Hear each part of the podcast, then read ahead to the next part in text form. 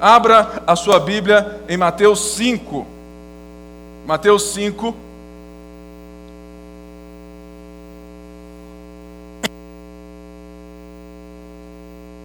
É, no último culto, nós demos aí o start na série Caminho da Felicidade.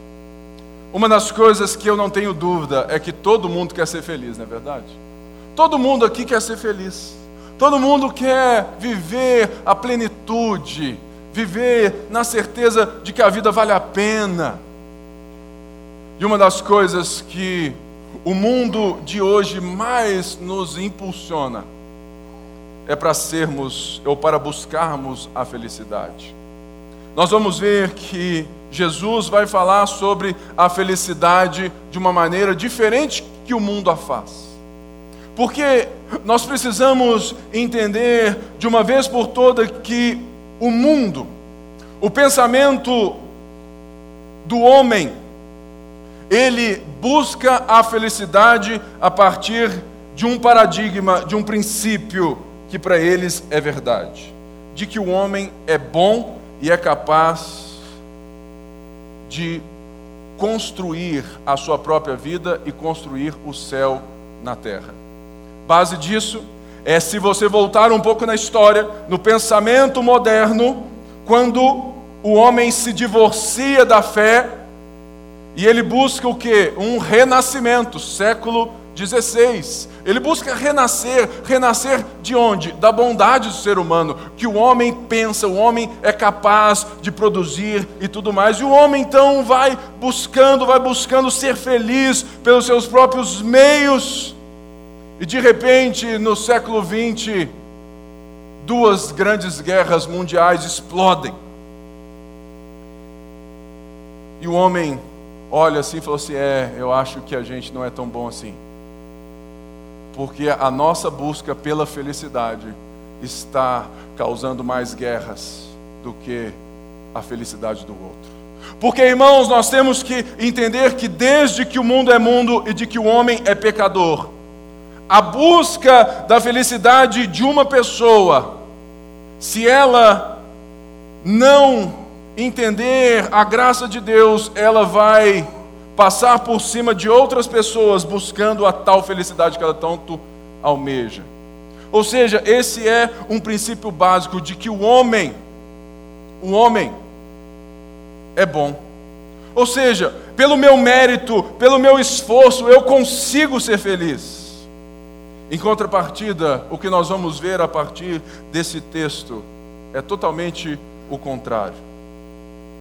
É que a felicidade ela está sendo anunciada por Cristo a partir não de um homem bom, mas a partir de um Deus bom. A partir de um Deus que ama, a partir de um Deus que restaura, a partir de um Deus que os fracos encontram. E é por isso que então Jesus nesse livro de Mateus, ele é apresentado como rei. Como rei. Jesus então vai usar da plataforma, vai usar do seu sucesso, vai usar do seu discurso para quebrar a expectativa de uma felicidade que o mundo achava que iria segregar, iria dividir e que só seria alcançada por alguns. Porque se você for pensar muito bem, a felicidade, segundo o próprio mundo, é alcançada somente por alguns. Por quê? Porque somente os fortes alcançam, somente os ricos alcançam, somente aqueles que têm oportunidades alcançam. E a grande verdade, irmãos, é que nós sabemos que muitas pessoas jamais terão as oportunidades que você teve na vida. E você também jamais terá as oportunidades que talvez a pessoa do seu lado teve na vida. Ou seja, a disputa pela felicidade, ela fica desigual, como qualquer princípio de que o homem consegue fazer sozinho, mas o homem não tem as mesmas ferramentas sozinho.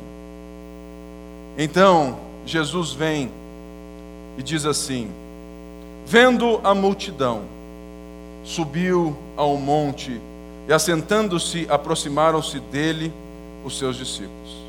E abrindo a sua boca, os ensinava, dizendo: Bem-aventurados os pobres de espírito, porque deles é o reino dos céus.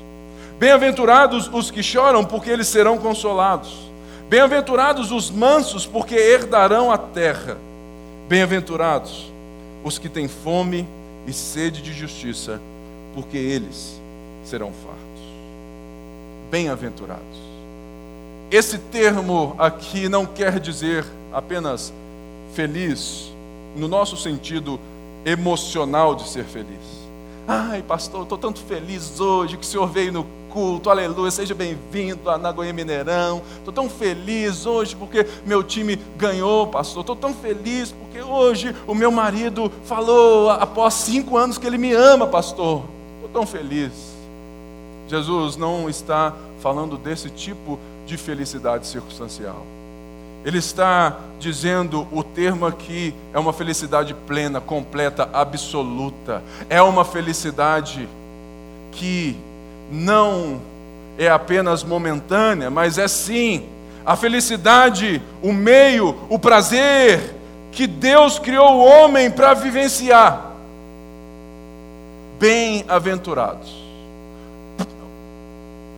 Ora, Jesus sobe a um monte, as multidões se achegam. Por quê? Porque esse Jesus já era muito famoso, porque ele curava, ele expulsava demônios, ele ensinava com autoridade. Ou seja, estava todo mundo indo atrás de Jesus, mas você sabe qual era a expectativa desse povo que se assenta no monte para ouvir Jesus?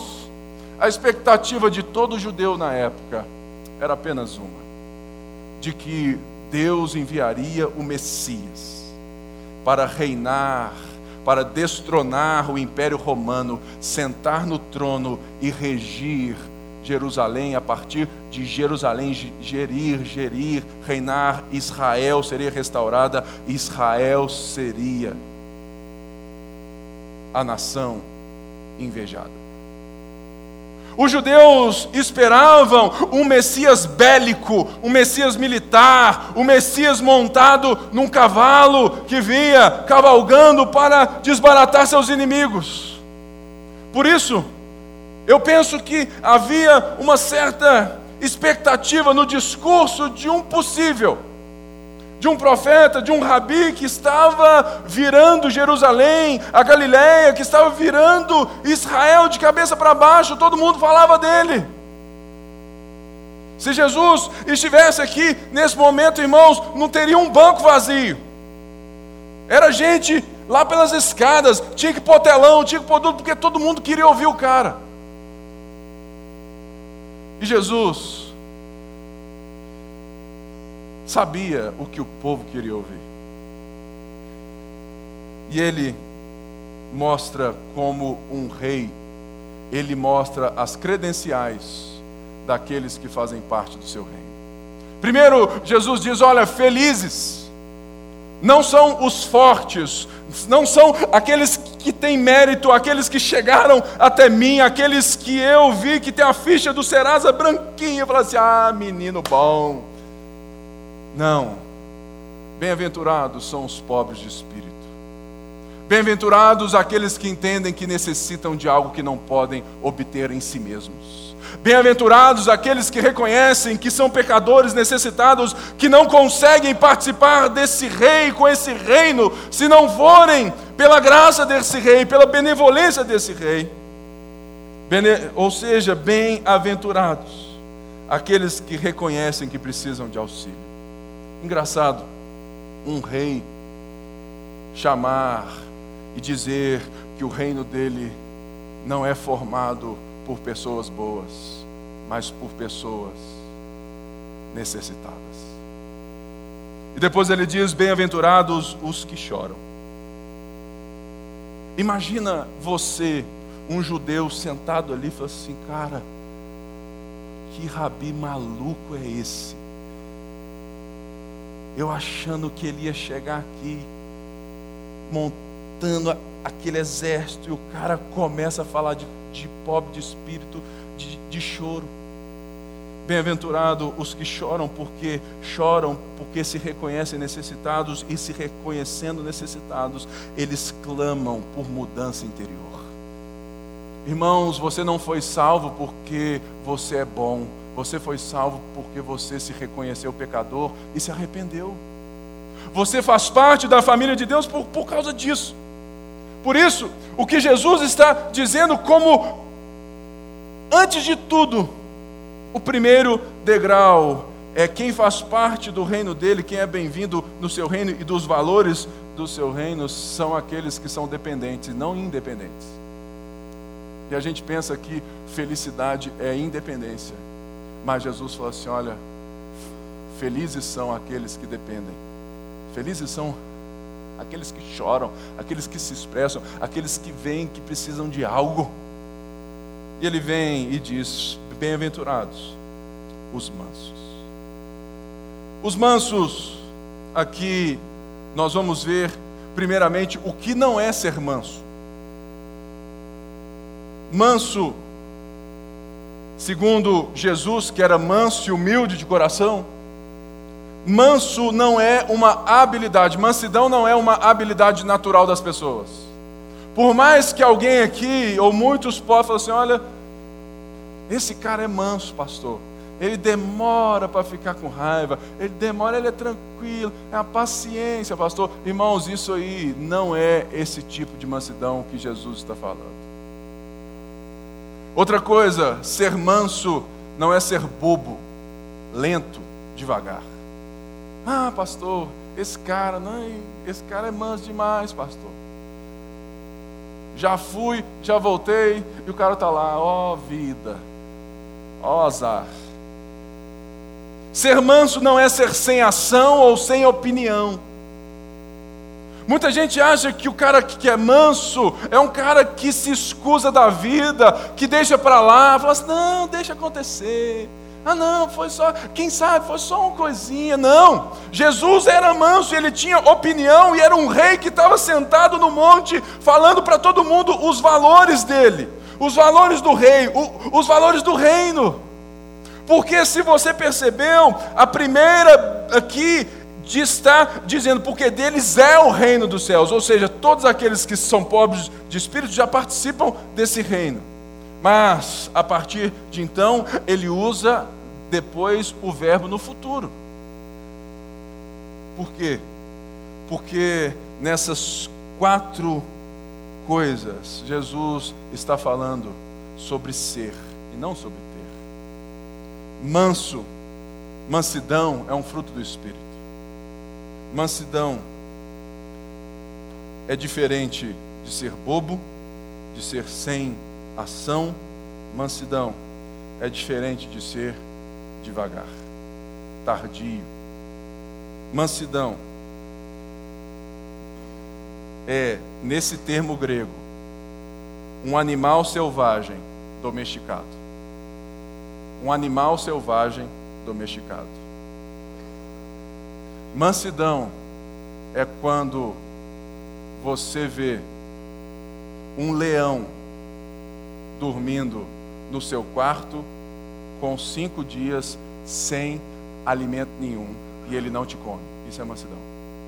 Mansidão é quando Todo mundo vem e te pressiona, te pressiona, e você consegue domar o leão selvagem dentro de você. Mansidão não é falta de conhecimento, mas é o conhecimento sobre você dominado Mansidão não é excesso de, sabe, de sentimento, mas é o sentimento correto para a hora correta. Mansidão é a nossa capacidade que Jesus nos dá como fruto do Espírito de dominar o nosso coração e conseguirmos olhar para fora para a situação com sobriedade. O manso é aquele que sabe quem ele é e é capaz de escolher a situação em detrimento das circunstâncias para o amor ao próximo. O manso não é um bobo, o manso é alguém que é maduro a tal ponto de conseguir se dominar e estender a mão, estender o tom, abaixar o tom da conversa, aumentar o tom da conversa, ele consegue se colocar da maneira certa nas situações. Bem-aventurados, felizes são os mansos. Sabe por quê, irmãos?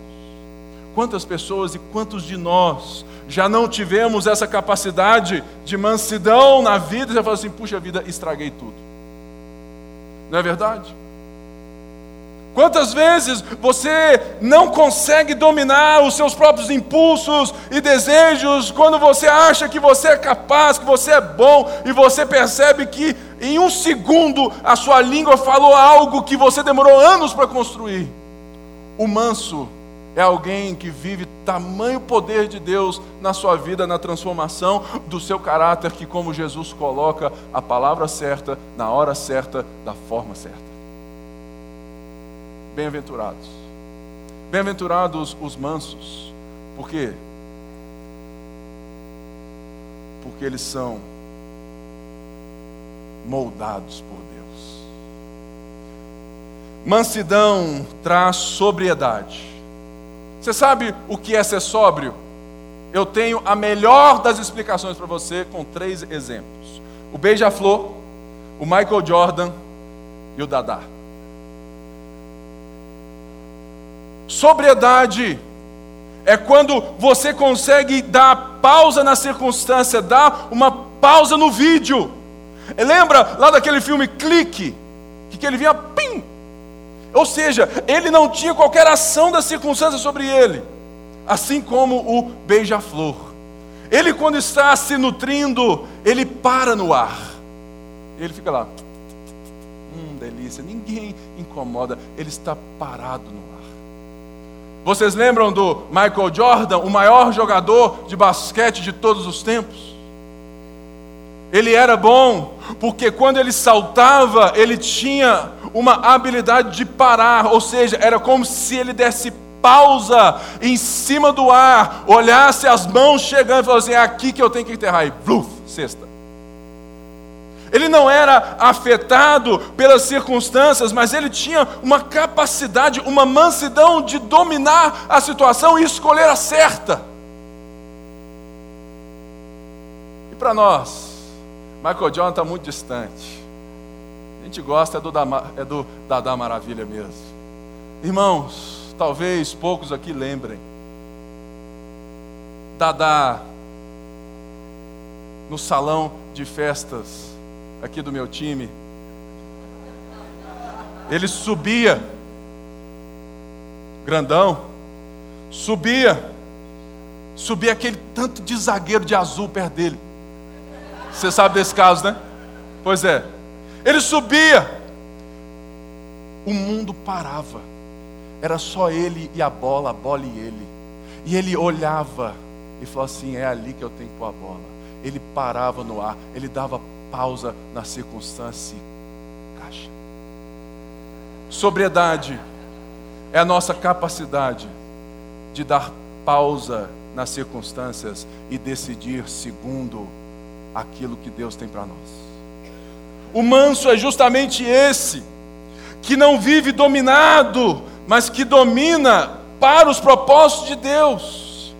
O manso, ele vai, ele irá herdar a terra segundo Cristo, porque o manso é alguém que transmite o caráter, a bondade, a misericórdia do próprio Senhor Jesus Cristo.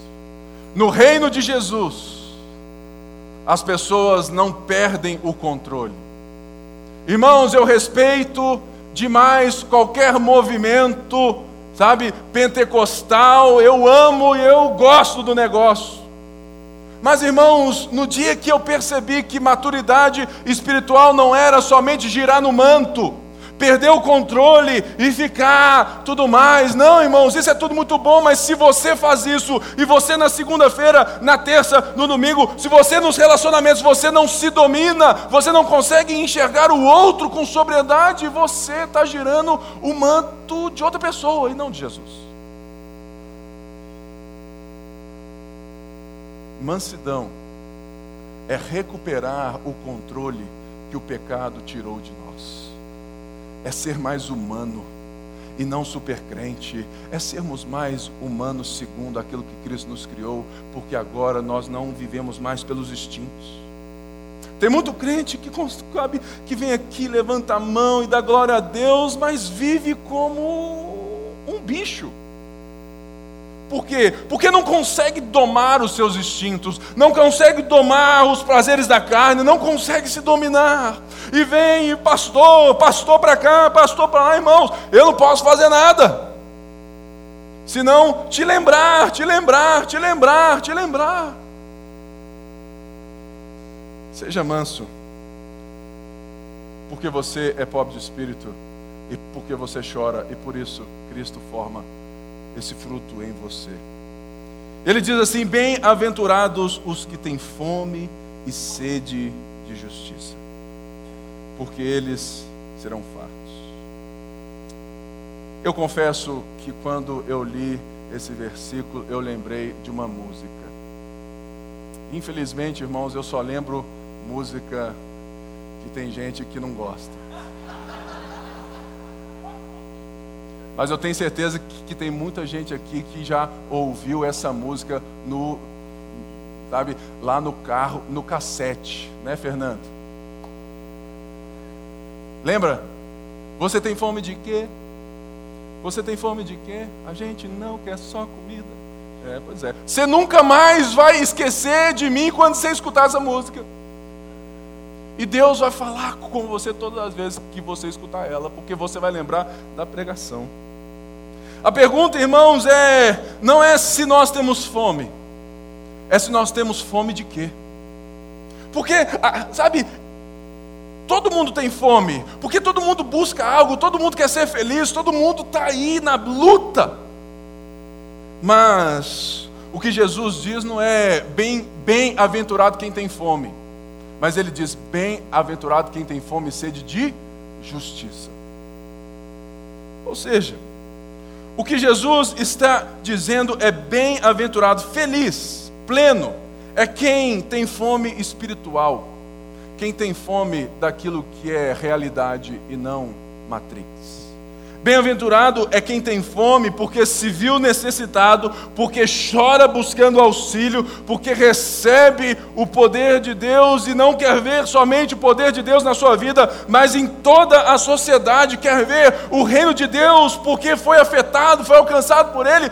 Bem-aventurados é quem entende que o reino não é só para o umbigo dele, é para todo mundo. Fome de justiça não tem nada a ver com fome de bênção. Talvez você esteja aqui todo culto, falou assim: vou lá buscar a minha bênção da semana. Você tem fome de quê? Fome e sede de justiça não é fome de felicidade. Deixa eu te dar uma notícia maravilhosa. Se você tem fome de felicidade, você nunca vai ser saciado porque a felicidade não se pode encontrar. A felicidade não é um fim em si mesmo. A felicidade que Jesus está dizendo é uma maneira de caminhar, é uma forma de ser. O maior Deus desse século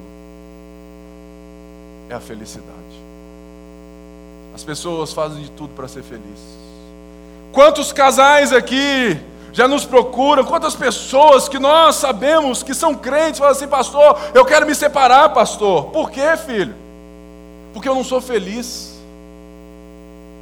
Aí dá vontade de pegar o vídeo do Cláudio Duarte para ele. Sabe aquele vídeo? Se não sabe, eu vou te contar o vídeo. Ah, pastor, eu não quero mais ela. Eu falo assim, ah, então tá.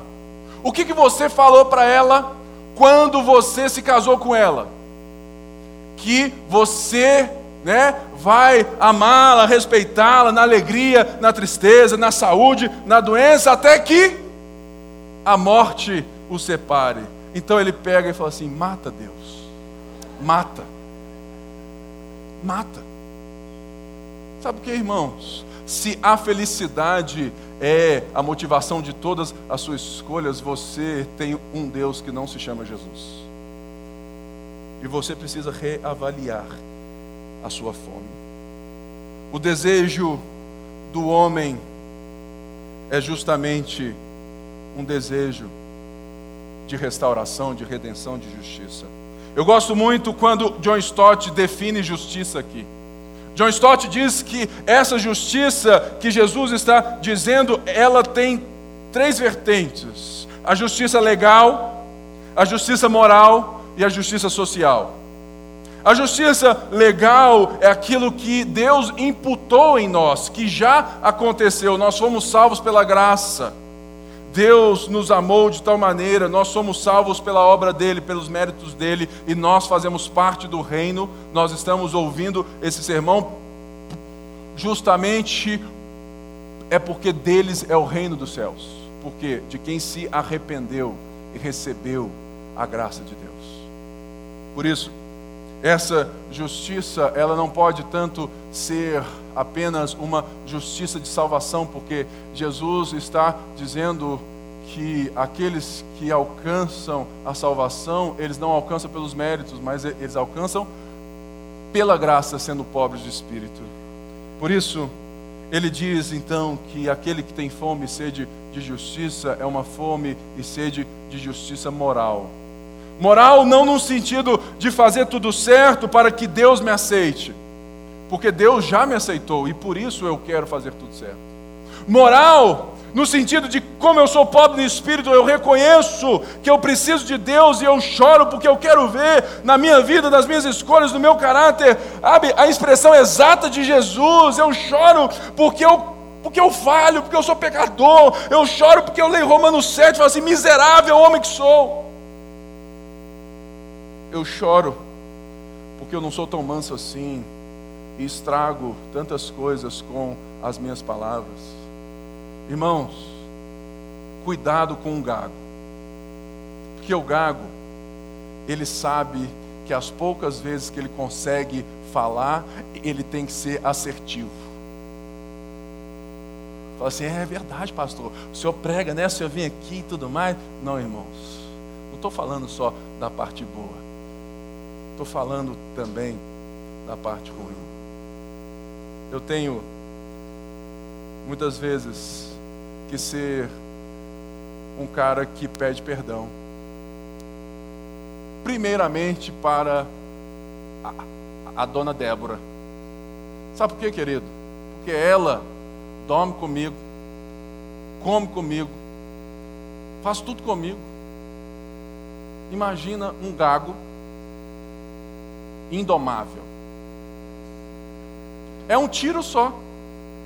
Mas o meu tiro não é um tiro em qualquer, não. Eu, infelizmente, aprendi a me defender sem saber falar. Por isso, eu, quando sou mal, eu atinjo o coração de uma forma que você nem vai levantar. E é por isso que eu choro. Por isso que eu busco de Deus a mansidão. Por isso que eu me pergunto todos os dias: você tem fome de quê?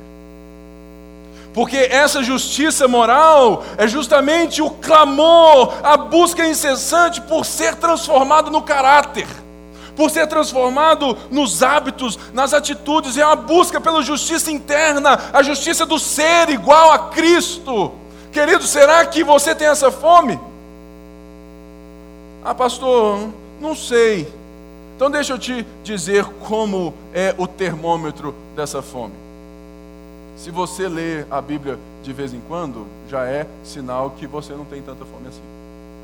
Se você ora de vez em quando, é, é sinal que você também não tem tanta fome assim de justiça moral, de justiça transformadora. Você não tem fome de Deus como talvez você tem fome de tantas outras coisas. Tem gente que faz de tudo para fazer tanta coisa. Levanta cedo para trabalhar. Se precisar, três horas lá da manhã, tá todo mundo lá, vamos lá, vamos trabalhar e tudo mais. Ah, vamos orar, querido. Não, pastor, estou cansado demais. Sabe por quê, irmãos? É falta de realidade. É falta de fome do que é eternamente útil. E você fica continuando a viver com Jesus, buscando se alimentar daquilo que é eternamente inútil. Fome. E o próximo tópico de John Stott é a fome social. Se eu tenho fome de ser conformado à imagem de Cristo, se eu quero mais de Deus para mim, se eu busco mais de Deus, se eu entendo que a Bíblia é o principal livro para mim, se é tudo que eu preciso, se é a revelação do Pai, se é Deus falando, é Deus me transformando, se eu entendo que o Espírito Santo ilumina as Escrituras para que eu seja transformado, então eu não posso tirar os meus olhos disso aqui. Eu já disse isso aqui e vou repetir.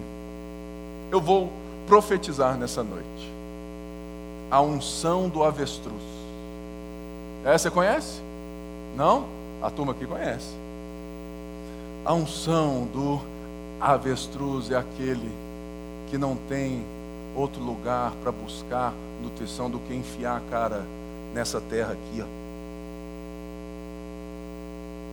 Para de achar, tentar achar alimento em lugar que só vai ter fast food mergulha nas Escrituras e só levanta a cabeça quando você souber quem você é em Cristo. Levanta aquele pescoção e fala assim: ó, lá vou eu. É a unção da avestruz. Que Deus te conceda a unção da avestruz nessa noite. Ou seja,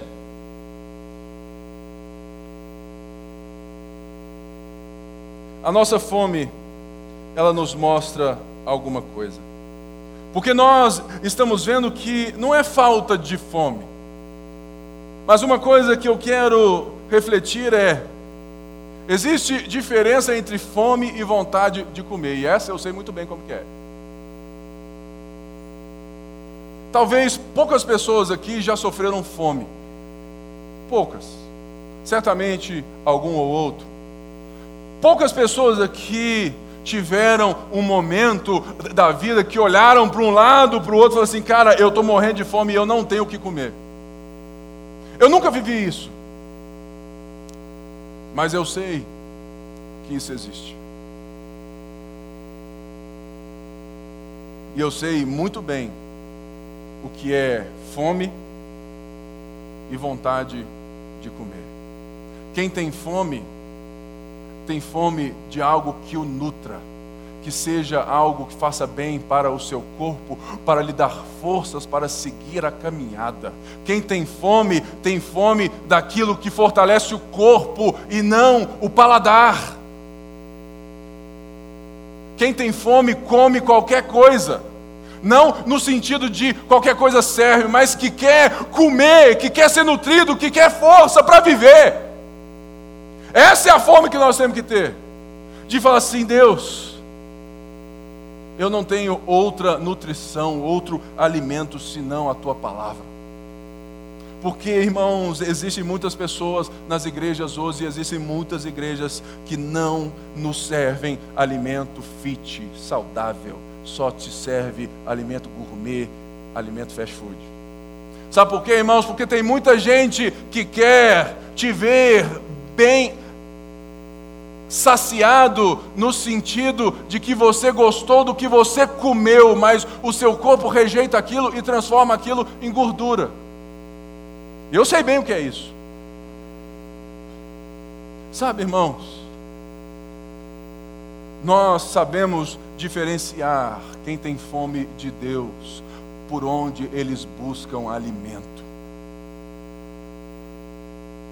Porque tem muita gente que tem o bico fino evangélico demais, que quer a comida gourmet dos pastores que só te dão aquilo que você quer comer. Mas isso não é fome, isso é vontade de comer. Eu tenho certeza que já tem gente aqui com vontade de comer. Hum, vou chegar em casa, sobrou aquele mexidão que eu vou fazer de deontê do almoço né? Ou de ontem, que eu vou juntar lá a linguiça com frango e tudo mais, o arroz, vou botar um milho dentro, jogar um molho inglês e vai ser bom demais. Hum, pastor, tô doido para ir embora, termina esse trem logo.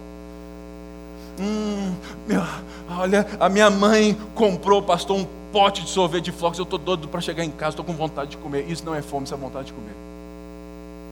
Porque fome requer alimento saudável. Vontade de comer requer alimento gourmet. Quem tem vontade de comer não escolhe pela nutrição, escolhe pelo gosto. Irmãos, eu sou cheio de vontade de comer. Meu sonho agora é ter a possibilidade de ir lá. Não, que, que McDonald's? Que é isso? Meu paladar não é melhor que isso. É, de, de o quê?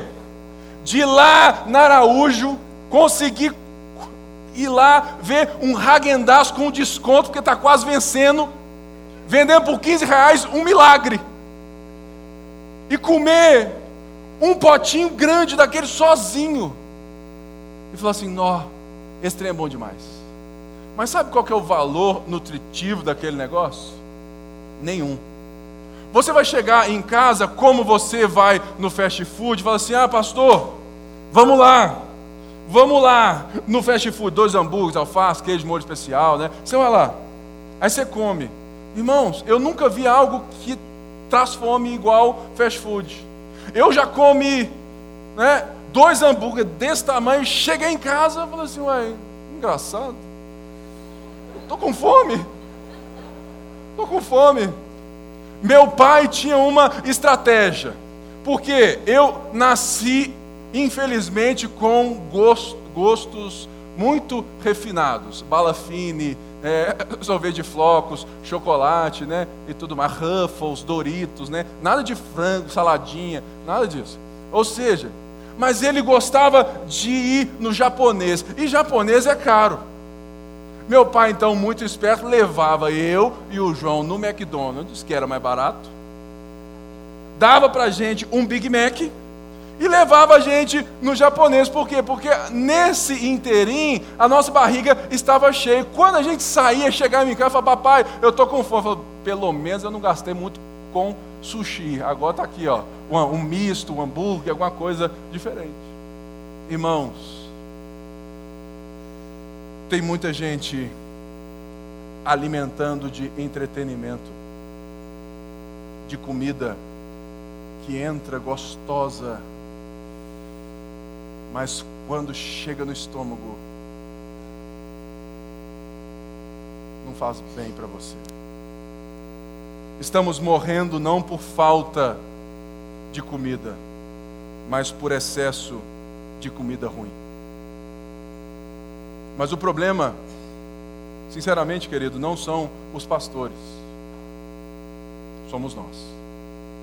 Porque quem quer se alimentar de Deus, recebeu a, a revelação de Deus, e você tem certeza que tem quatro, cinco Bíblias lá na sua casa. Você tem, olha, pastor, é o tanto de Bíblia de estudo que eu tenho. Aí eu falo assim, ó, sai que tanto, tanto de poeira. Eu falo, é, viu? É, você tem muita Bíblia mas ela não te tem. Está cheio de poeira. Levanta, sacode a poeira. Abre a sua Bíblia, começa a ler esse negócio. Para de querer a comida rápida. Vai buscar seu alimento. Vai buscar sua história. Só quem tem fome busca. Só quem tem fome quer. Só quem tem fome vai atrás. Por quê? Só quem tem fome e sede de justiça. Justiça moral e social. A social no sentido de que eu quero para o outro o que eu estou recebendo de Deus para mim. Eu quero para o pobre, eu quero para as pessoas o que Deus tem dado para mim. Essa é a diferença, sabe, do reino de Deus. Você pode ser rico, você pode ser um cara top, mas você enxerga a vida com óculos diferentes. Você sabe que você ganhou para ser um mordomo e não para ser o patrão. E, e que por causa disso você abençoa, abençoa, abençoa, porque você tem fome de justiça. Irmãos, é tão triste ver tantas pessoas no nosso país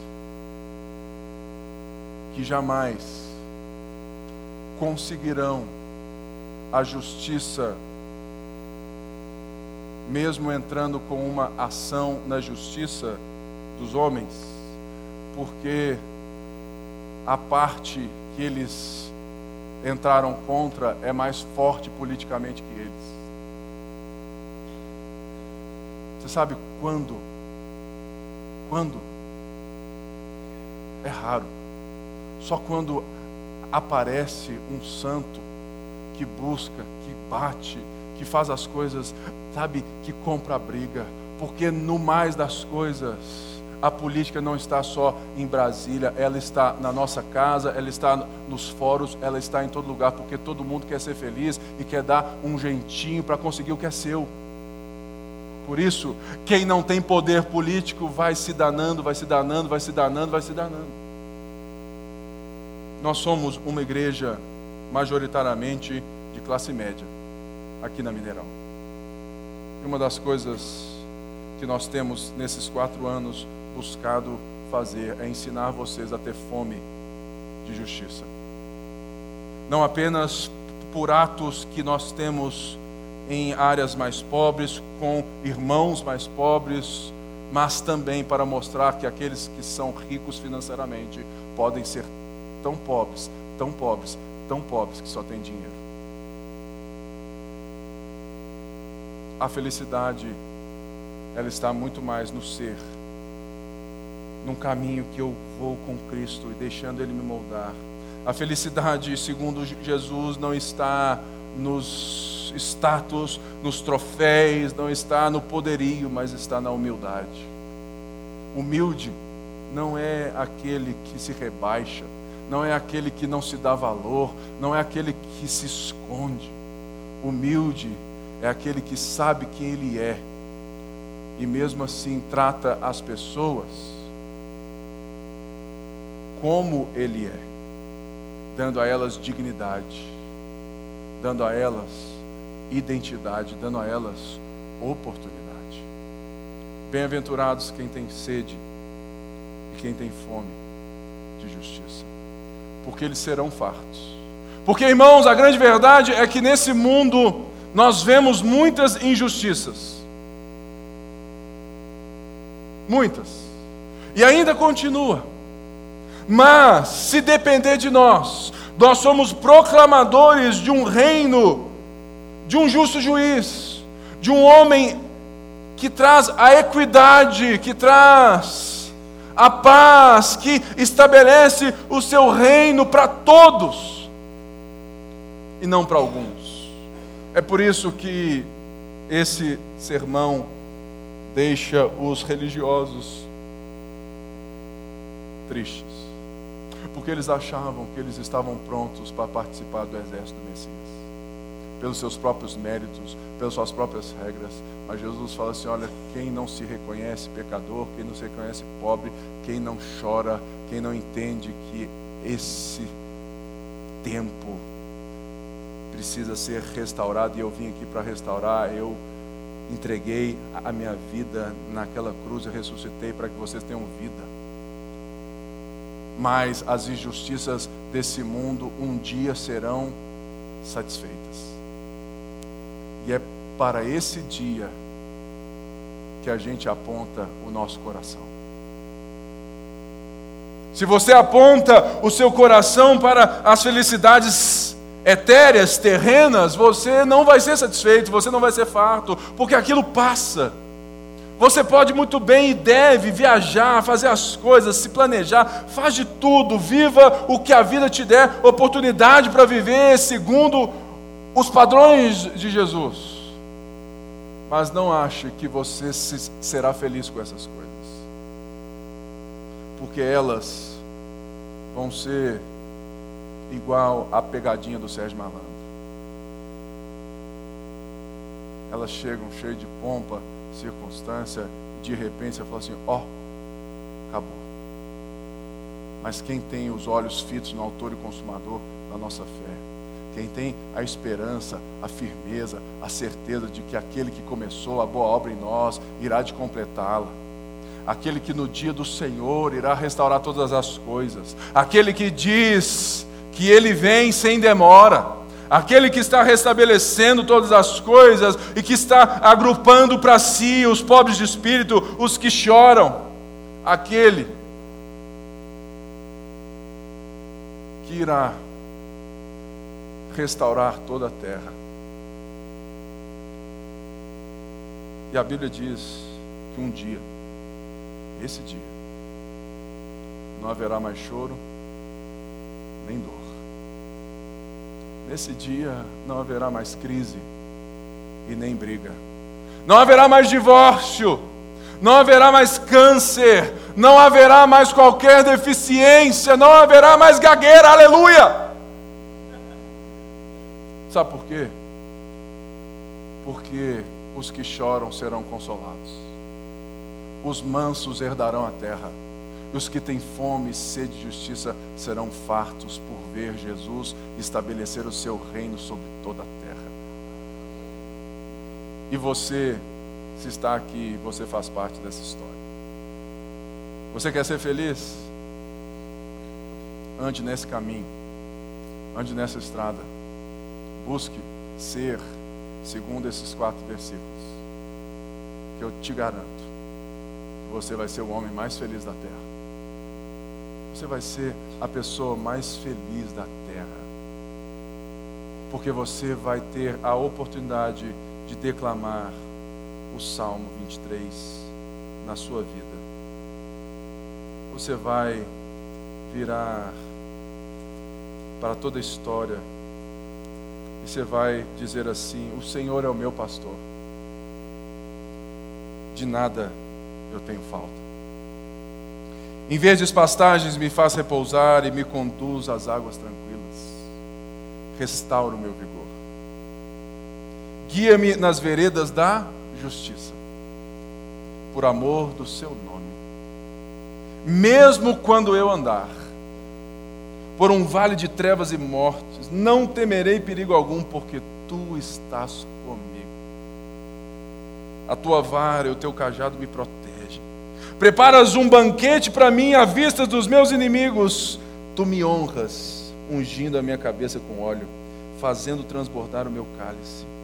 Eu sei, ah, eu sei, que a bondade e a fidelidade me acompanharão todos os dias da minha vida e voltarei à casa do Senhor enquanto eu viver. Fique de pé no seu lugar.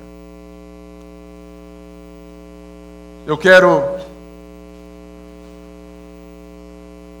hoje, né, nesse dia de festa, eu quero abençoar você, orando por você que está aqui, de fato, é para que Deus renove no nosso coração essa fome, renove a nossa mente, renove a sua vontade de viver como um cristão.